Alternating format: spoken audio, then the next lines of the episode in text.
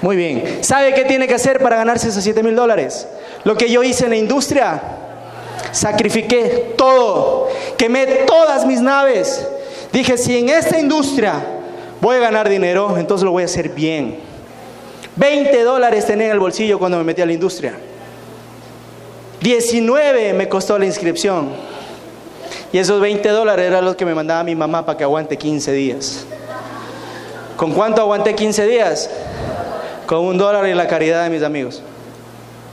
¿Sabe qué hice la siguiente quincena que me mandó 20 dólares mi mamá? Me compré un libro que me costaba 22 dólares. Presté 2 dólares y me compré un libro llamado Padre Rico, Padre Pobre. ¿Y sabe qué hice la siguiente semana? Ya había vendido. Con las ganancias, ¿sabe qué hice? Me compré otro libro. Y después otro libro. Y otro libro. Y después la anécdota más terrible de mi vida es que cuando me estaba empezando a ir medio bien, medio bien en mi ejemplo, era ganarme 50 dólares al mes. Uf, si con 20 vivía 15 días, con 50 que me ganara al mes, coño, Donald Trump me quedaba chiquito. Oh, tú no sabes cómo yo me sentía con 50 dólares al mes. ¿Sabes qué hice? Me fui a un evento en la ciudad de Quito madrugando a las 4 de la mañana para ir a escuchar a otro loco que me dijo que si quería hacer el negocio tenía que quemar mis naves. Le dije, ese cuento ya me lo sé, échame otro. Véngase, ya, ya lo hice. Y después, después, por azares del destino, mi patrocinador se había metido al grupo de élite de esa, de esa gente, de esa industria, de esa empresa. Entonces, como yo andaba pegadito de chicle de él, porque él fue el que me llevó, el que fue el que me trajo, si él no me llevaba y no me traía, a mí no me alcanzaba la plata. Dice, vamos a almorzar. Para mí el almuerzo era sopa, seco, jugo, madrina, un poquito más de jugo. Ese era para mí el almuerzo. ¿Cuánto? Dos dólares. Si pasaba de dos dólares, eso era un robo, una estafa.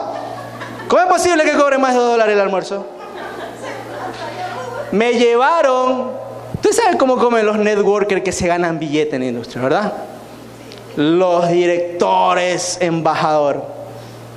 Ellos comen en restaurantes donde el plato vale 20 dólares. Con vivos y muertos, de la mañana que me había desayunado un yogur, me quedaban que unos 15 dólares. Vamos a un restaurante y yo cuando entraba al restaurante era, wow. ¿Y sabes qué más decía yo en mi subconsciente? Se jodió, hijo de pucha, esta vaina va a estar carísima.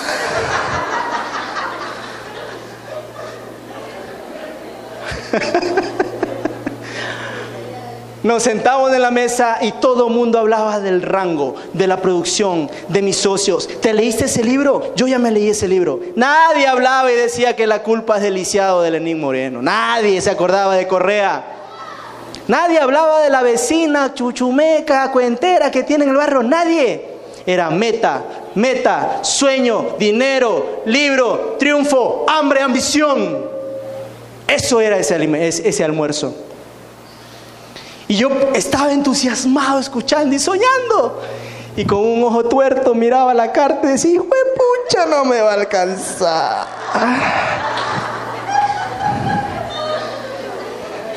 El plato más barato que encontré fueron unas tortillas mexicanas, unos tacos creo que eran, a 12 dólares. Y me ¿y tú qué vas? Yo estoy un poquito lleno, no sé si comer realmente. Para empezar, un juguito. Un juguito. Está bien, un juguito.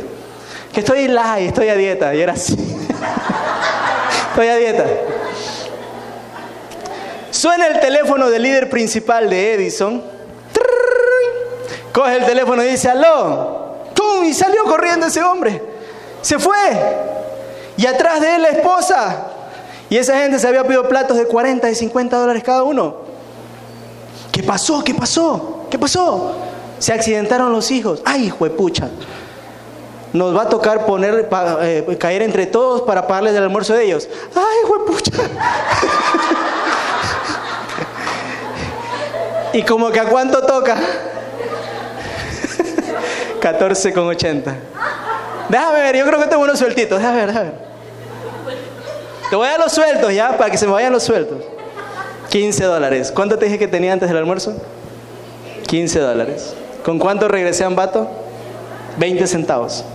Y aquí me tienes, ocho años después, diciéndote que este negocio es de a de veras, que este negocio es real, que si tú tienes una excusa, yo tenía otra peor para salir corriendo.